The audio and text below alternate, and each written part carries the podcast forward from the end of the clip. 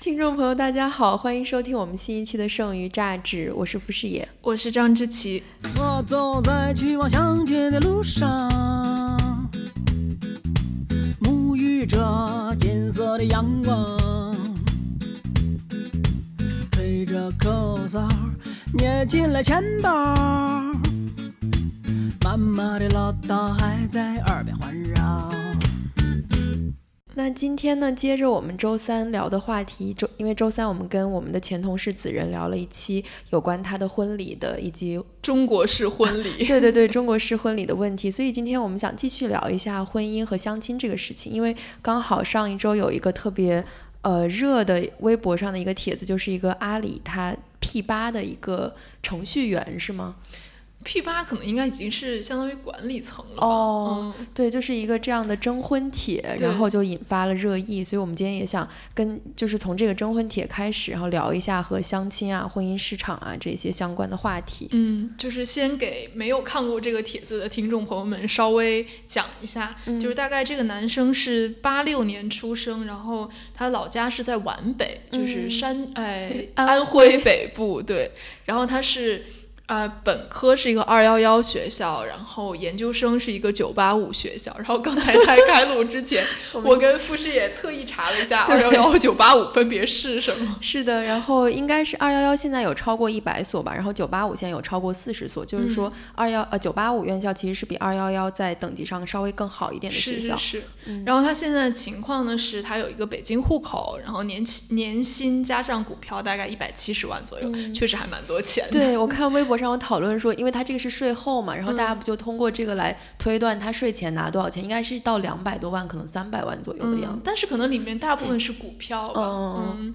然后是有房有车，并且车是一辆特斯拉，然后，嗯、家庭情况就是父母应该还是在老家，并且是在务农这样一个状态。然后他对自己的形容就是说是一个凤凰男，嗯，对，然后他的条件呢，其实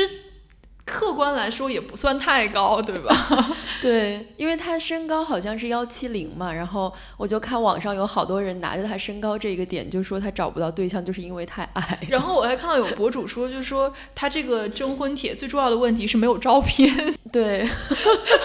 就是可能他的劣势的部分就是对，可能就是外貌或者身高，所以他会希望通过这样一些外在的或者说比较硬的这些条件来弥补在他看来的缺失吧。嗯，然后他这个征婚的标准呢，就是说想要一个南方城市家庭的女孩子，然后嗯。这里面有一个很有趣的这个地域鄙视链，他说最好是江苏和浙江的，安徽也可以，但是因为他自己是皖北的嘛，其实嗯，因为我跟师爷都不是南方人啊，但是我理解应该是长三角里面这个地域鄙视链的底端应该就是皖北，嗯，然后应该也是一个比较穷的。就是经济条件不太好的一个地区吧，然后可能后面就是浙江、江苏这样嗯这样这样的一个鄙视链，对，所以他在要求他呃女朋友的这个这个老家的时候，嗯就是他是反过来要求，他是说最好是江苏、浙江，然后皖、就是安徽也可以，对，感觉他其实找的是一个补偿，就是一个补偿性对择偶。有点有点对，嗯而且呃，他剩下就提出了一些。呃，具体的要求，比如说性格要温柔贤惠、知书达理、懂人情世故，什么外表可人、身材在线，这些感觉都是一些呃，就是也很性别刻板印象的一些东西吧。对，然后后面说会打扮，这个是一个 特意被提出来的点，就是不是先天条件。然后对女生的学历也有一定要求，说要求她是本科二幺幺的，然后收入不低于呃一万块，然后希望她是个九零后。我觉得这可能还是跟比如说大家所认为的这个理想的生育年龄有关系嘛，因为她呃八六年今年已经三十三岁了，但可能传统上意义上来说，我们觉得。二十八岁或者三十岁以上的女生就可能错过了所谓的生育黄金期嘛。然后对女方的家庭也有些要求，希望她是独生女，然后没有家庭负担。嗯，他对婚后呢，其实也有一些承诺，他就说，嗯，他因为工作比较忙，所以说希望女女生可以多照顾家，但是可以请保姆，嗯然后希望可以生两个小孩，然后呃，有一点很重要，他说有了小孩之后会给女方的父母买一套房子，啊，用小孩换房，对，然后就是说，这个微博之所以发出来被很多人围攻，其实也是有一定原因的。因为我跟师爷都记得说，应该是一两年前有一个在豆瓣上面发帖的清华的征婚男，也是被骂得很惨。但是我觉得他那个清华男讲的其实是更加。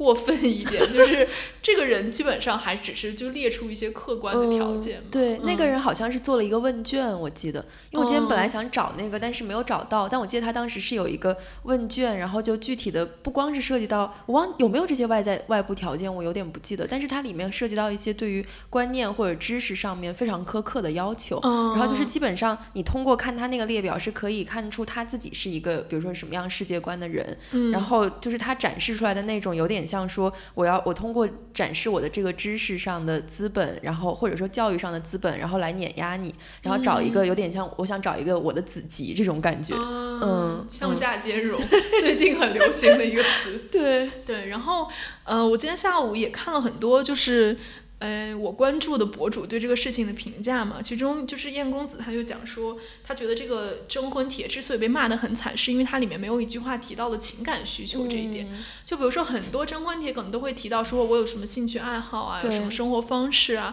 啊，我希望能跟我就是比较投缘的人，嗯呃一起生活。但他这个里面其实列出的完全是一些物质条件，然后包括外貌条件这些。是的，嗯基本上都是一些很硬的，或者说平常大家非常关注的这种条件，比如说地域啊，然后收入啊、房啊、户口啊这些东西。是的，是的而且他这个整个看起来就有一种想说我要用我的经济条件来换取你的生育资源 这种感觉。对对，但是我又觉得说，嗯，就可能对于他这样一个条件真的还不错的男生来说，他如果真的单纯就是想找一个女生做妻子，然后给她生小孩，其实并不是一件很难的事情。嗯但是他其实对这个女生的要求，如果能符合他这个要求的女生，其实并不需要为了钱而嫁人。对，所以这个就是双方在需求上面严重的不匹配，嗯导致说他发出来很多女生觉得这是个笑话。嗯就如果说我我已经是符合你这个标准这么优秀的女生了，我为什么要我为什么要接受你呢？对对对，我看微博上也有一些人就说，其实这个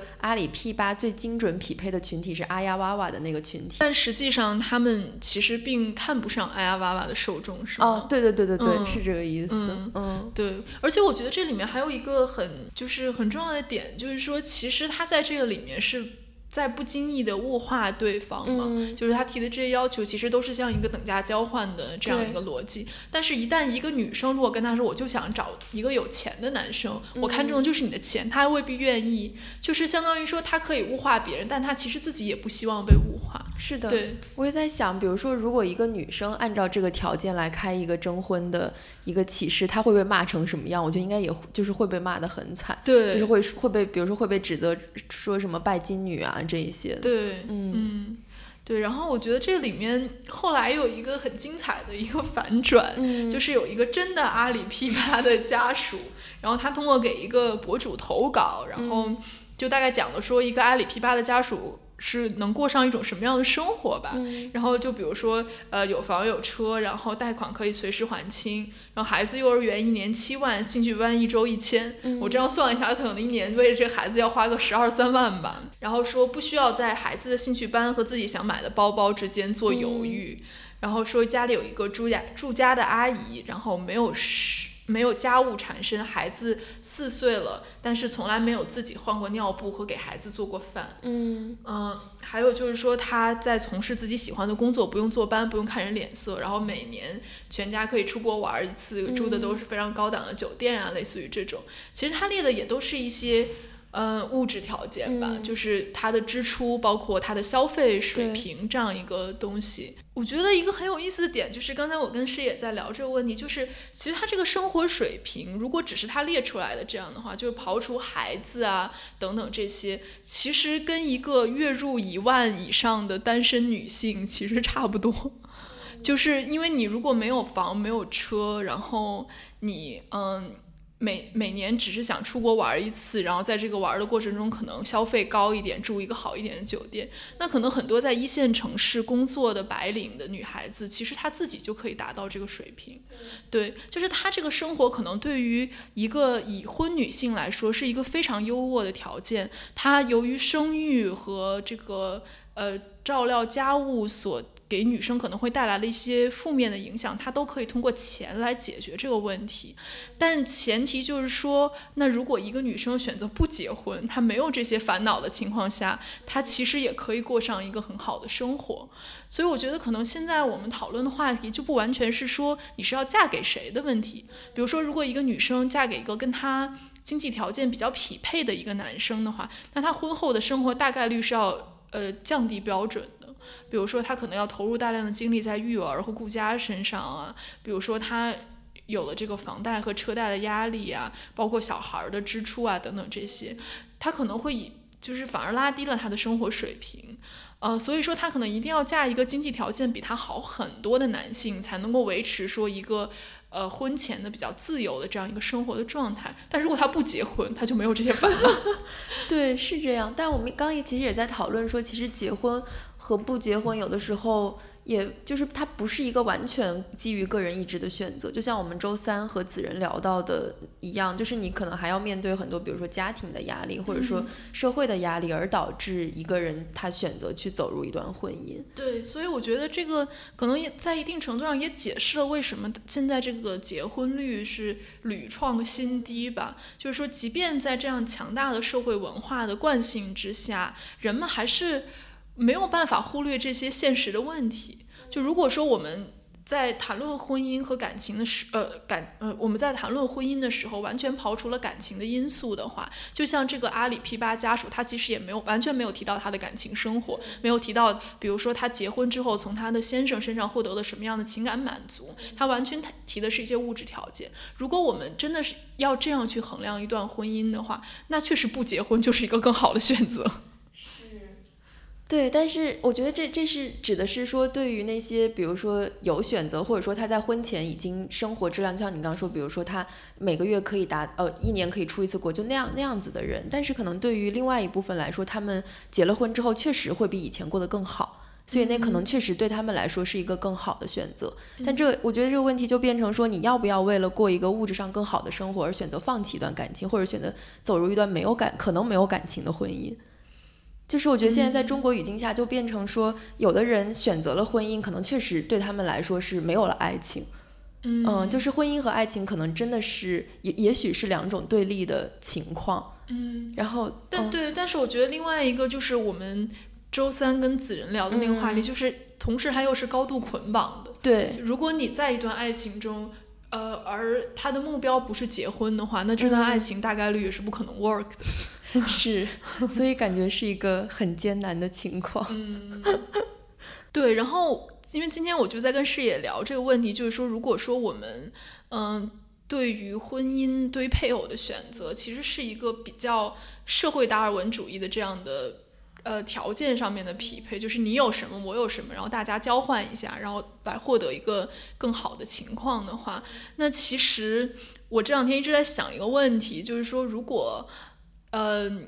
比如说现在我们经常会说让要让孩子赢在起跑线上，或者说现在的升学压力啊、教育焦虑这些话题都非常热嘛。然后很多年轻的父母其实都是为了这件事情，嗯，又出钱又出力，对吧？然后我就说，如果把这个作为一个大前提的话，那当一个有社会资源的男性选择择偶的时候，他其实应该把呃最重要的要求放在这个女生是不是一个高知身上。我就说，如果说这个这个女方她是一个高知，她所携带的教育资本、文化资本，我们就不说智商了，智商就让这个事情显得更加的设大，就是对下一代的影响是可能，呃，你通过钱或者通过努力是没有办法匹配的。就像刚才我跟师爷讲的，就比如说，如果你的妻子是一个受过非常好教育的女性的话。呃，由于在育儿的过程中，女性跟小孩相处的时间必然要比男性长，所以她对孩子的影响几乎是决定性。对，比如说她对孩子的陪伴，从中教育他的一些思维方式啊、学习方法呀，这些都是比较软的。很多事情是无形的，比如说像我的很多朋友，他们本身在呃大学或者研究机构里面，可能这个研究机构或大学它本身的附中附小就是很好，他的孩子就可以。先天的获得这个教育资源，然后他还认识很多这个圈子里面的人脉，这些对于他的小孩，比如说选择大学啊、选择专业啊，这些其实都是有一些非常大的帮助，而这些帮助可能不是你更有钱或者是更有社会资源就能够换得的。对，然后我就在跟师姐说，我有一个很大的迷惑，就是说，如果大家真的在用非常工具理性的逻辑择偶的话，为什么在婚姻或者相亲市场上，高知女性反而是被污名化和排挤很严重的一个群体？嗯。对这个，刚志奇也说，这就说明可能这个事情并不是按真按照严格的工具理性来运作。对，我觉得就是可能还是有很多社会文化里面的性别的刻板印象和性别的偏见，它的惯性导致说我们其实并不能完全理性的看待这个这个问题。虽然它表面上表现出来是一种极端工具理性的态度，但事实上在你具体做选择的时候，往往不是这样的。我觉得这确实有一个社会刻板印象的原因，就是可能在整个的择偶市场上面，现在。就是大面上来说，大家还是希望是一种男男强女弱。就这个弱，就不不光是在经济上，其实在知识上也是这样。就我觉得，其实对于普遍男性来说，当他遇到一个比他可能有更好的教育资本，或者说有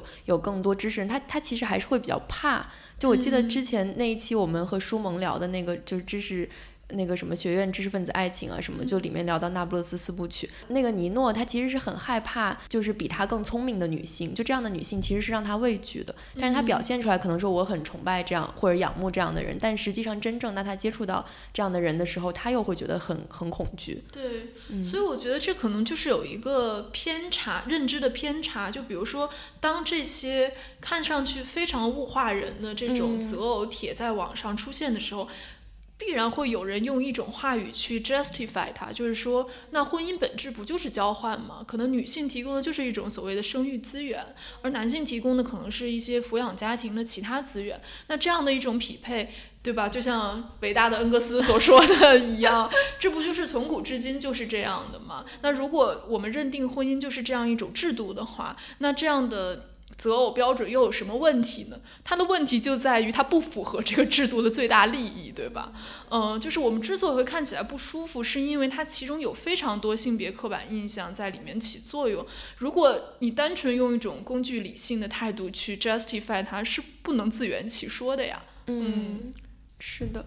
然后我还想到另外一个就是。比如说，我们要怎么样去衡量一个人？就是像我们刚刚会会聊说，比如说在相亲市场上，大家主要看的是以很多的外部标准，这些外部标准其实是可以被量化的。比如说你一年 赚多少钱，比如说你有没有户口，有没有买车什么。但是我觉得还有另外一个维度，就是可能就是在亲密关系里面，可能爱一个人的能力这个东西是很难被量化。但实际上这个东西其实每个人的能力都不一样。对，就是我觉得它理论上来讲很理想的方式，其实它也应该是被纳入这个。市场的这个考量的，就是因为人和人的能力真的是千差万别。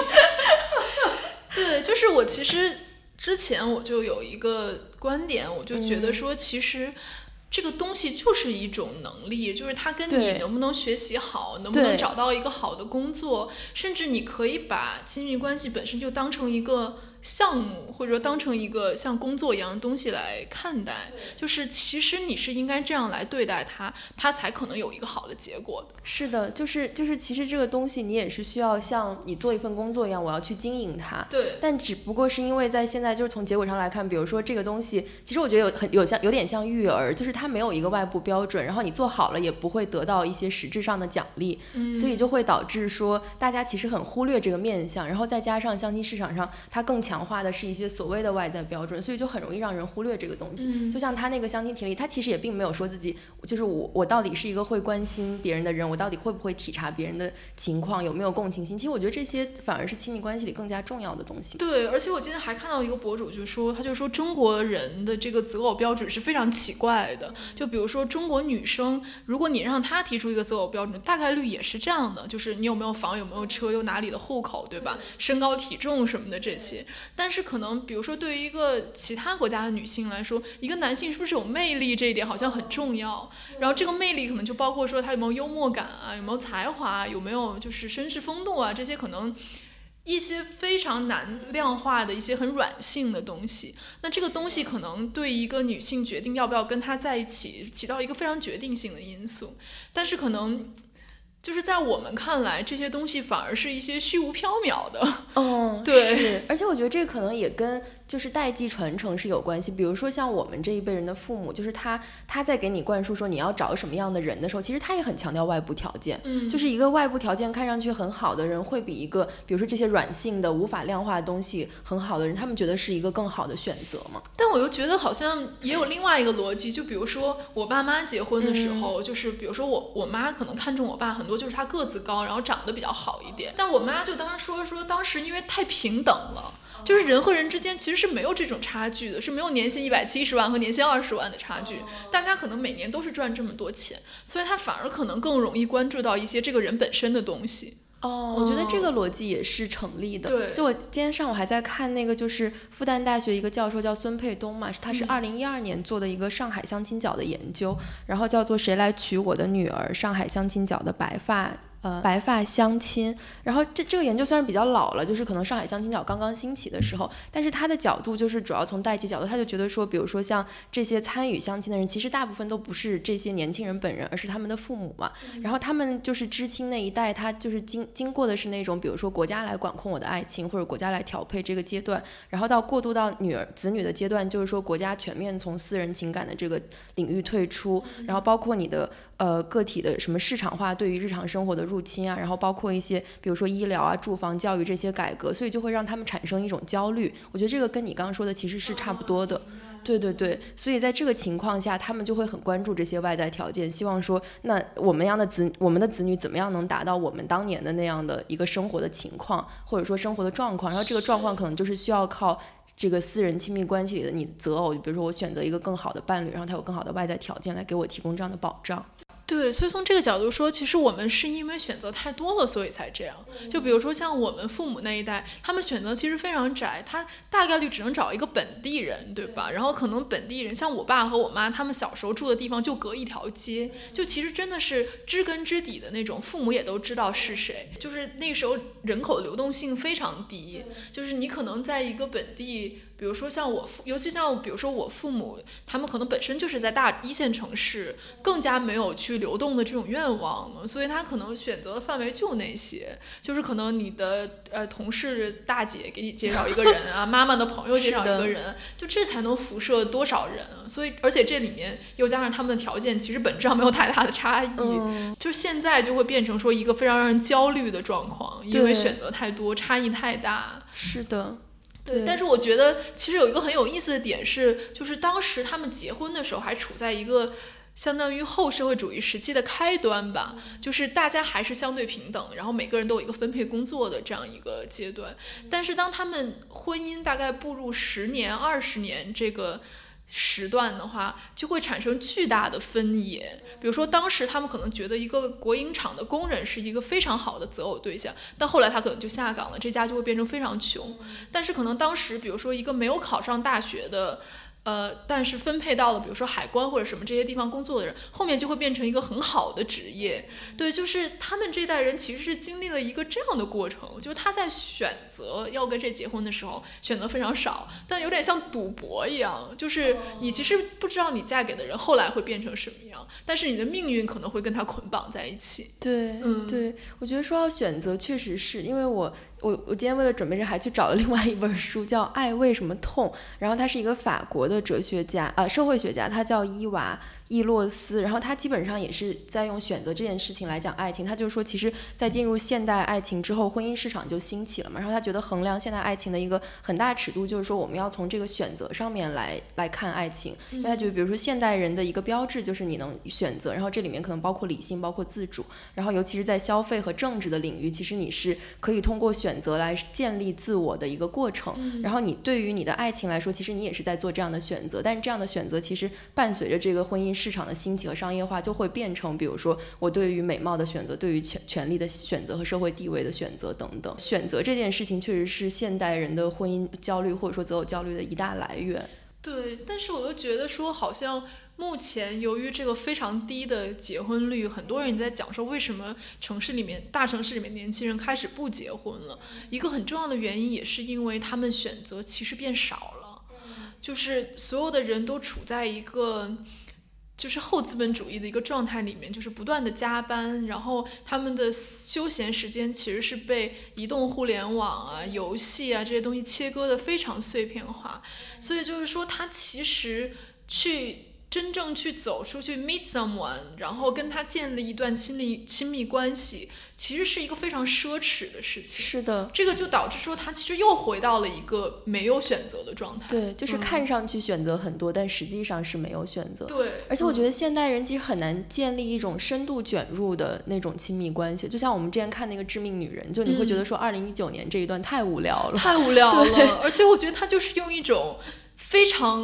fake，就是非常虚伪的理性在规训他们的生活。对对，就是所谓说我们开放关系，我们定要定一个规规则，但实际上最后没有人可以真的遵守这个东西。对对，所以所以我就觉得说。我们现代人可能就由于像之前刚刚说的，可能由于这些什么技术的兴起啊，各种东西，而且你现在还有这种各种软件，你可以在上面找到一个人，比如说你划三秒钟就可以找到一个人，建立一段所谓的短暂的这个关系，但实际上你确实没有很深度卷入，然后你也没有跟这个人有很深入的交谈，然后所以你那个爱人的那个能力其实并没有被锻炼到的。对，就是我觉得如果从能力的角度，其实更能解释这个事情，就是说你需要付出很多对精力、时间等等这些，你才能。能建立起一段深度卷入的亲密关系，但是为什么要这样做呢？这个就是一个问题。就当你有 其他的很多方式可以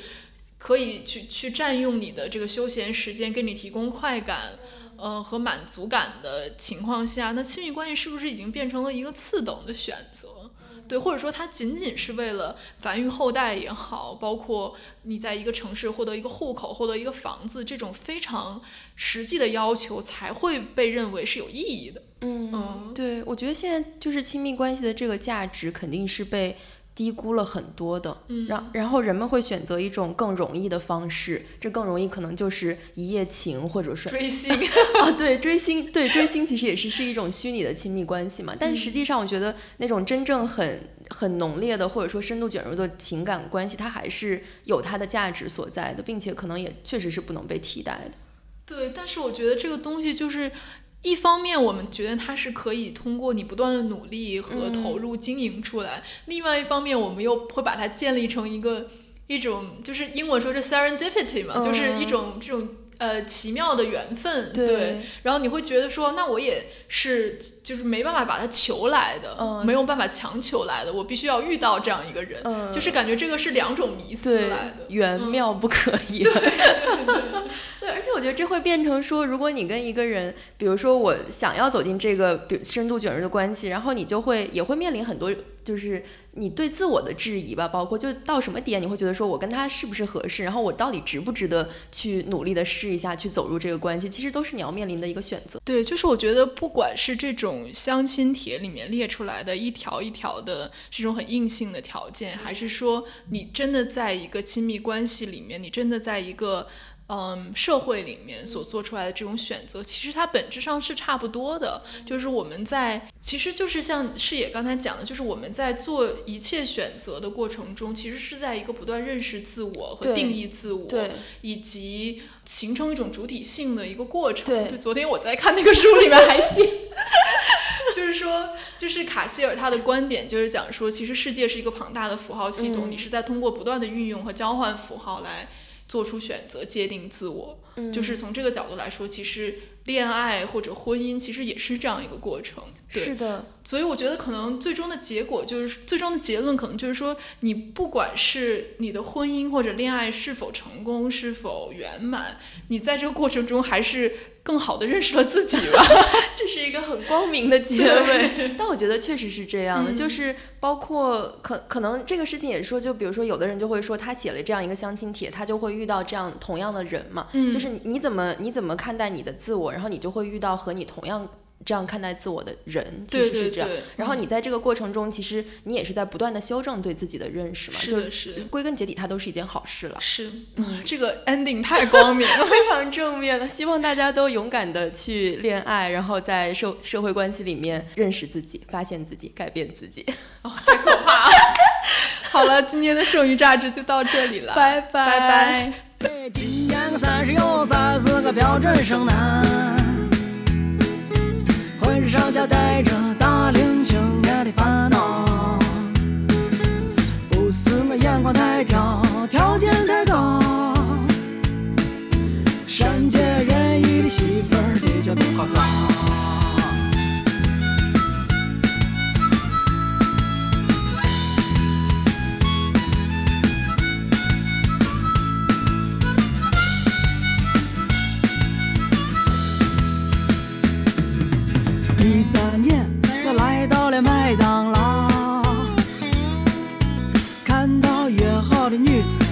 墙角，长长的头发，尖尖的下巴，一双大大的眼睛，好像在对我笑。我为他点了中包的薯条。给自己点了巨无霸的汉堡，偷偷瞄着他的三围，计算着他的身高，平时有啥爱好？啦啦啦啦啦啦啦，男人就是这么无聊，怪不得男人一思考，上帝就发笑。啦啦啦啦啦啦啦，男人就是这么无聊，即使开不了口，让他知道。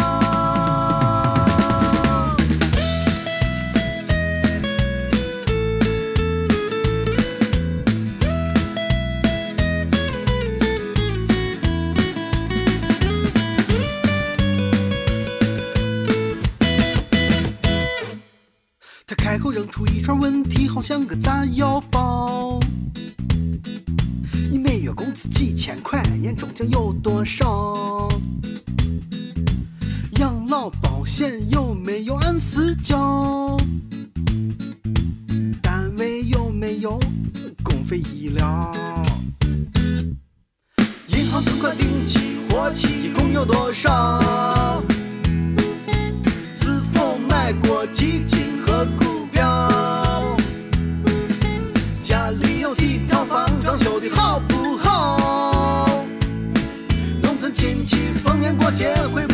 骚扰？啦啦啦啦啦啦啦，女人就是这么现实，怪不得女人一发问，上帝也犯困。啦啦啦啦啦啦啦，女人都是这么现实，她打碎了我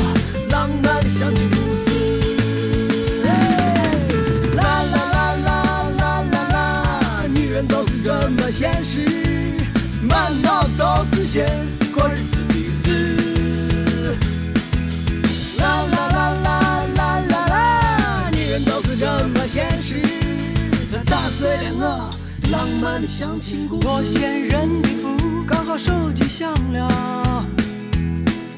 我说声 I'm sorry，拔腿走逃。